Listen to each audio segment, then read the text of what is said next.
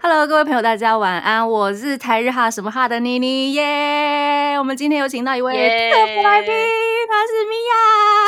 Hello，大家好。呃，为什么有特别来宾就特别的兴奋呢？我也不知道。人来疯，人来疯，人来疯。没错，因为之后可能会常常请米娅来跟妮妮聊天，所以呢。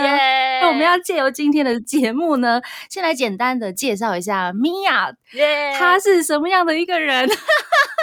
我是什么样的一个人，我自己都不知道。那我们今天就来彻底的呃破解米娅这个人。呃手紧张。嗯，我们可以先从米娅的工作经验来跟大家聊起，因为台日哈什么哈是一个跟日本相关的一个电台节目。呃，米娅曾经在日本工作的一些经验来聊起，呃，日本跟台湾工作职场的差异。嗯，不过因为我本来在台湾工作的时候就是在日商啊。啊、对对对，对，所以其实可能跟大家的经验又会有点，真的在台湾的企业工作经验又会有点不一样。嗯但即使是如此，就是同样是日商，台湾的工作场合，或者说跟台湾同事工作的状况，跟和日本同事工作的状况还是很不一样啊。不过我也不是很确定是，嗯，你知道吗？是我们公司特别，还是所有的日本公司都这样？对对这嗯很难说。所以你一开始出社会的时候就是在日商工作，，对，去呃日本，然后后来还是在日商工作，所以基本上一直以来都是日商啊。那也不能说完全没有在台湾公司工作过的经验，可是，在台湾公司工作的时候就是比较短，然嗯后不然就是比较像兼差性质。对，所以基本上一直都是在日企日本的嗯企业文化下面。啊、即便都是日本的企业，但是在日本跟台湾两地，它应该还是会有一些不一样的地方吧？例如公司的员工，或者是啊公司的主管之类的。我觉得还是蛮不一样，但就是其实我觉得每个人公司状况结果都是关于那个环境啊，所以我也不能嗯确定说百分之一百日商都是这样，这个这个很难说。理解理解对那在公司跟比如说员工啊，或者是底下的小朋友们相处下来，有什么不太一样的地方？呃，我觉得整体来说啦，日本的公司文化它还是比较呃阶级化一点的。台湾的话，其实除非很明显就是哦、比较像人，这个人 care 或这个人不 care，不然的话，其实台湾也不会因为说。有那么明显的说哦，你是主管，然后我是一般员工，大家嗯不会在自己的心里头会做这么明显的区分。可是，在日本，其哦实他们对这个东西还是蛮重视的，就是某个意义上有点像是为了表示你的尊敬，所以其实对他们的头衔还嗯是蛮尊敬的啦。在这个地方上面，对、嗯我觉得这是嗯文化上面的不同。还有就是日本人是真的蛮社畜的啦。对，社畜，我们可以之后再来问。我想问一下，就是有遇到很机车的上司吗？有啊，有啊，有啊。可是我觉得这个要看状况，像例如说，呃，因为我的工作的性质的关系啦，所以基本上我们部门的人都是很。呃，循规蹈矩的，就是我们是比较守规矩的部门，因为工作性质的关系，这个就不方便再讲太多。嗯嗯嗯但是，呃，原则上来讲，因为大家都很守规矩，所以像即使是在日商，然后我们那个 team 也比较不太会应酬，哦，哦，比较不太会去做应酬。老板喝酒或客户喝酒这一种。对，基本上老板们不喜欢喝酒，也不喜欢搞应酬，对，所以这个是比较特别的啦。我觉得这个跟工作性质比较有关系。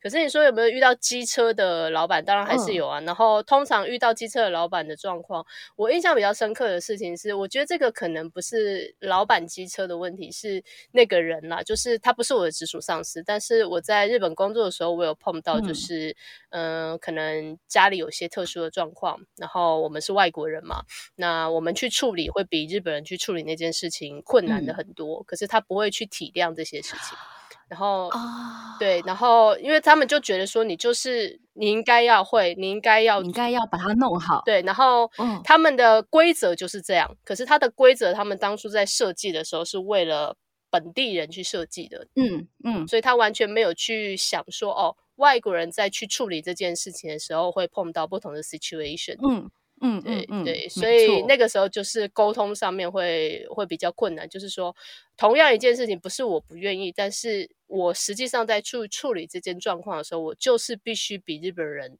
多一道工程，多一道手续，嗯。但是他们对这个地方的理解会。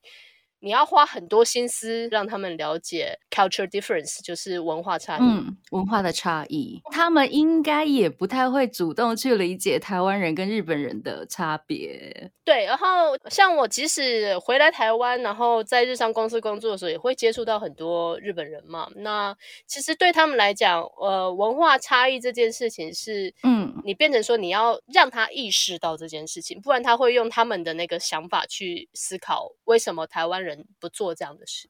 嗯也不见得是日台的差异啊，我觉得这就是国与国之间大家的文化差异的问题。啊，身为外国的职员，可能必须要主动去提醒，有意无意之间去提醒，嗯哎、我是外国人，可不可以多一点点的理解或者是体谅一下？嗯，因为我那个时候碰到的状况嗯跟工作能力比较没有关系，是纯粹就是呃那个东西在处理的时候，日本政府要求的就是要多一些东西，对，然后但是他们自己没有意识到这件事情，嗯嗯嗯嗯，对，嗯然后所以我觉得就像你讲，其实有时候是要去提醒日本的主管们，就是。哎，注意到你是外国人，可是我觉得其实这一点很有趣，非常非常有趣的一件事情是。嗯嗯嗯。我这样讲真的是有点那个了，但这个跟我个人的工作比较没有关系的是，我发现一件事情，就是当你在日本做事情，你的日文够好，当你的日文好到一定的嗯。程度，让他们没有办法马上觉得啊说哦，这是个外国人的时候，懂，你的日文已经够流畅的时候，他们会渐渐的就觉得，哦，那你一定要很懂日本的文化、做事方法和思考逻辑，所以就会嗯很理所当然的用他们的思考逻辑套到你身上。如果日文不太好的，反而比较吃香喽。我觉得有时候是，特别是如果你日嗯文不是那么好，但是你是可以沟通的，但是你可以让他意识到你是外国人的时候，他们反而会比较客气。嗯，理解，尤其是他们对台湾人的那个态度也蛮友善的，对不对？对，就是特别是这几年，真的是对台湾人比较友善了。以前可能十几年前不不比较没有办法去区分那个差异，但是这几年确实是这样。嗯然后所以就会变成说，你的日文好到你让他觉得你可以跟他沟通，但是你有一点腔调，嗯，可以让他意识到你是个外国人的时候，可能还比较好做事。很很很有趣，这是一件很有趣的事情。真的。当你的日文好到一定程度之后，他就会很理所当然地认为说，哦，所以你你很懂啊，我们就是这个样你子，就日本人嘛，对对对，我们就是这个样子，对。理解哦。所以以后去日本，不管是旅行还是工作，都还是要哎假装一下自己日文很差吗？我觉得不要到差，因为差他们也会有一点点，嗯，你懂我的意思，就是就是特别不太想跟你聊天、沟通什么之类的，会怕嗯怕麻烦。怕麻烦，很怕麻烦，而且嗯日本人很很有趣的事情就是他们在你日文好到一定程度的时候，你才可以听到听得懂他们想要讲的东西是什么啦。可是嗯你有时候要装不嗯懂，很多时候其实要装不懂，哦对，但不是。问一下这样子，那这是什么呀？对啊，哎，是什么意嗯思啊？或什么就装装一下，装一下，即便你很懂，示弱。对对，你还是要有有点像，就是你要捧人家梗，或者是给人家面子的那道种感觉啦。对，也是蛮像一般的人际关系的交友的礼仪跟一些小技巧啦。对，对，其实是、嗯其实是差不多的啦，其实是差不多的，没有嗯错。所以我觉得有时候文化差异，有时候其实就是对啦，就是人情世故啦，社会生存法则。没错，好像到哪里都一样，只不过日本嗯人他们自己的国家意识形态好像比其他国家来的比较重一点，对不对？我个人觉得，我个人觉得比较像是呃。台湾人在亚洲里头的国家意识形态比较没有那么强，啊，所以台湾人真好。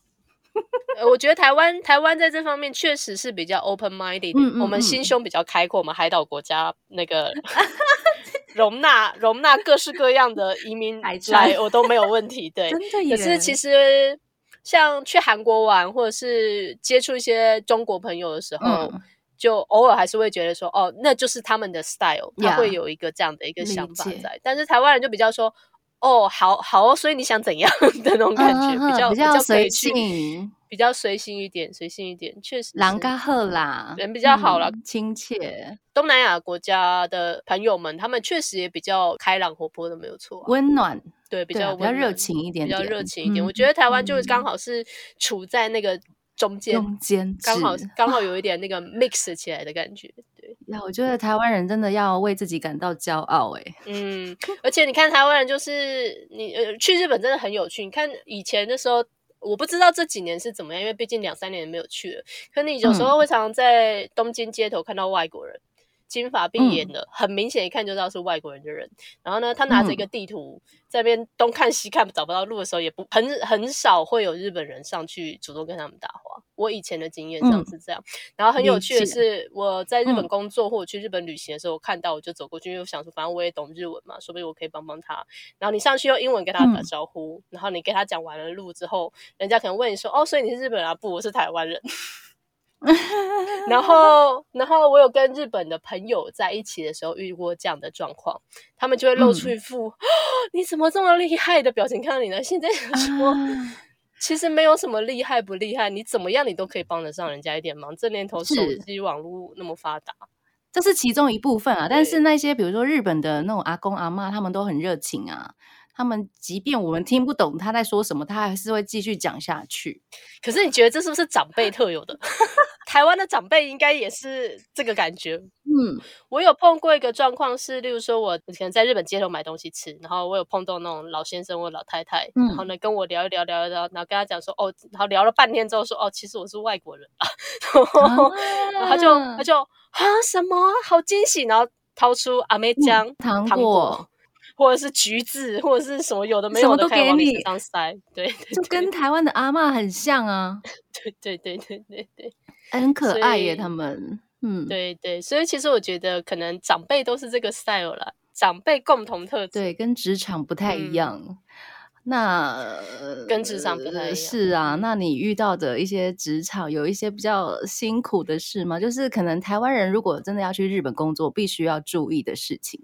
台湾人如果去日本工作，必须要注意的事情，首先就是，其实我觉得很重要的一件事情是，日本人是真的，呃，我觉得绝大部分啦，绝大部分的日本人他们是真的还是很看重工作的，嗯，他们很把自己的工作当一回事，就是你刚刚说的社畜。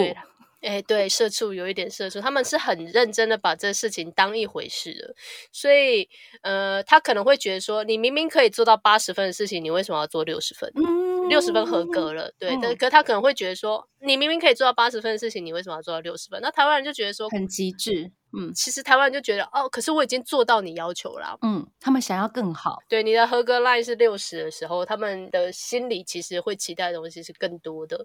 还有像是，嗯，我觉得日本人其实结论上来讲还是比较严谨啦。他有些东西他可能没有教你，可是他会期待你观察之后自己学到。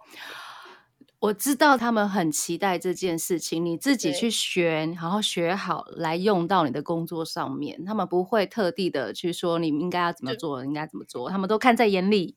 但是相反的事情是，如果你今天是在日本的，就是一般的真的企业，然后你是顺顺利利的在日本念完书，然后用所谓的新组，就是刚毕业的学生的嗯身份，因为日本基本上都是新组一气采用，就一口气采用一整批的人。嗯，那如果是这样的话，他们的教育训练其实通常要规划的很好，就是很哦基本的、嗯很完整的，然后会有一本像是有点像是你的学生手册或者是公司守则之类的东西。职场手册，对，然后会发给你。我觉得台湾很多公司其实也不见得会做到这件事，因为我们我们还算嗯是比较习惯，就是、还是比较习惯跳槽啦。就是哎，日文叫中途采用，就是我中间去新、嗯新的一间公司，那对那间公司来讲我是新人，可是他可能嗯不会从头到尾去教你嘛。中途采用。嗯嗯嗯，那其实台湾的公司中途采用跟全新的新人概念是差不多的嘛，嗯就是你今天学校刚毕业，你进一间公司，跟你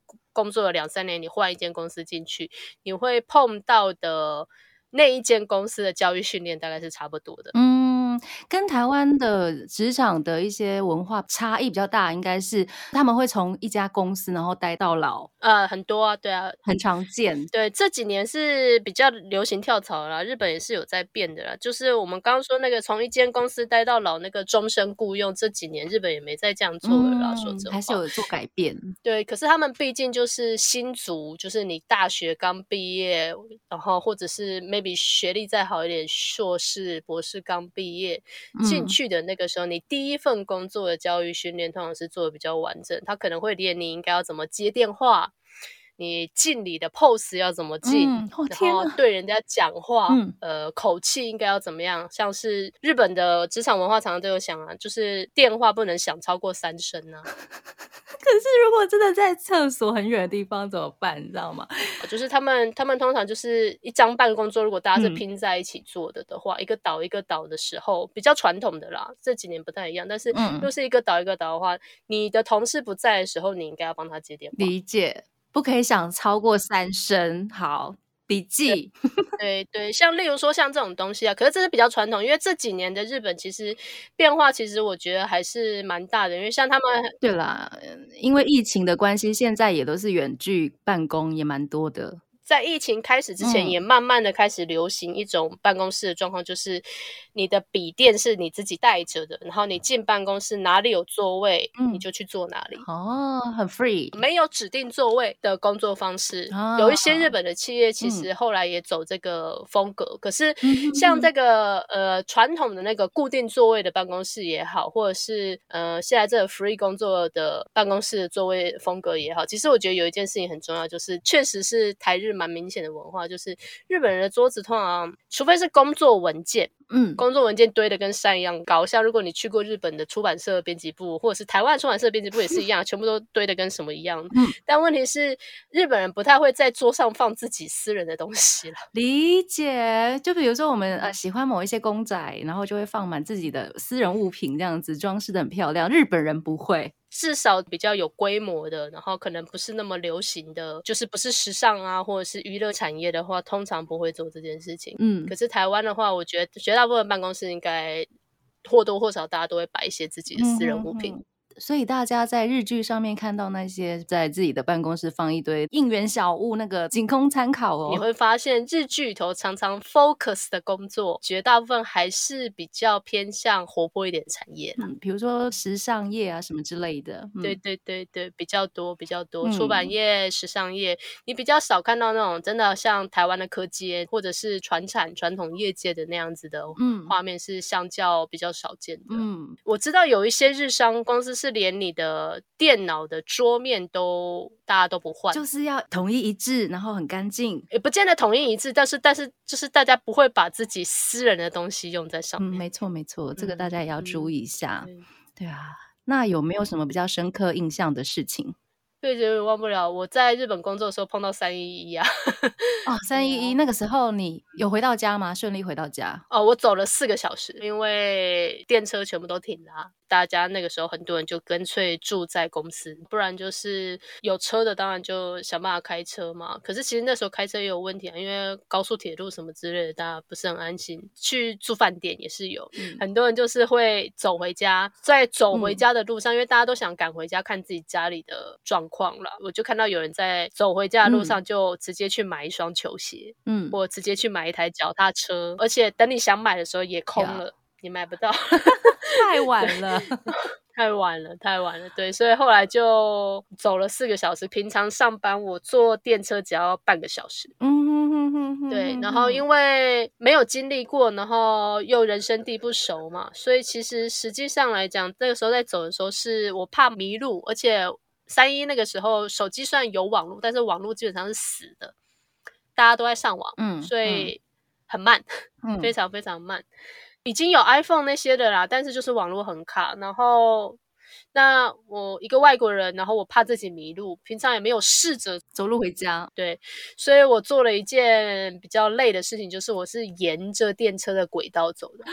天哪！你就想说，哎，电车只要三十分钟，那我就沿着电车的路线走。没想到要四个小时，哎。对，与其说觉得电车只要三十分钟，沿着电车的路线走，不如说我那个时候打的主意就是我怕迷路。那不管怎么样，从这一站到那一站，我沿着它走，我就不会迷路，而且不知道电车什么时候还会再开。如果它再开，我就赶快上去就好了。嗯嗯嗯，所以花了四个小时，还好都是平安啦，对啊，对啊，这个真的是印象太深刻了，经历过三一一，对啊，不要经历过比较好啦，不要经历过比较好啦。没错，大家都还是平安会比较好。那有没有什么想给一些想去日本工作的朋友一些小建议啊？去日本工作的小建议，我觉得其实呃，我觉得大家还是要理解一下，就是当地有当地的文化。那我们不能说，哎，台湾都这样，所以我就那个样子。你可能还是要去理解一下，哦，日本人他们的思考逻辑是这个样子。毕竟是你自己想要去当地工作，所以你必须要能够用他们的风格去理解他们在工作上的事情。因为毕竟是你自己选择要去那里工作的。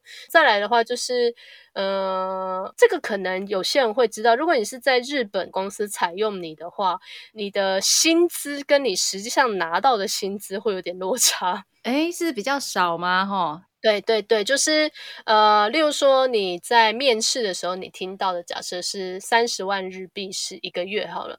那三十万日币是一个月的话，你其实要注意的是，你要看一下它的手取手掌的手，然后取用的取 tetori，嗯，tetori 的数字才是你真实会汇到你的账户里面的数字，对。因为会扣掉一些，比如说呃税啊什么之类的税啊，有的没有的，可能要注意这一点。铁多利才是真正的，你看那个年薪多少、月薪多少，那个东西不见得是你真实会拿到的金额啦。好啊，因为今天时间的关系，我觉得我们应该可以先聊到这，然后之后可以再来慢慢挖掘。譬如米娅她喜欢的日本明星啊，或者是常听的音乐这样子。而且我们下一集呢，就会请米娅来跟我们聊日剧耶。那我们今天就先这样哦，跟大家说晚安喽。我是妮妮，我是米娅，晚安。我们下次见喽，拜拜，拜拜。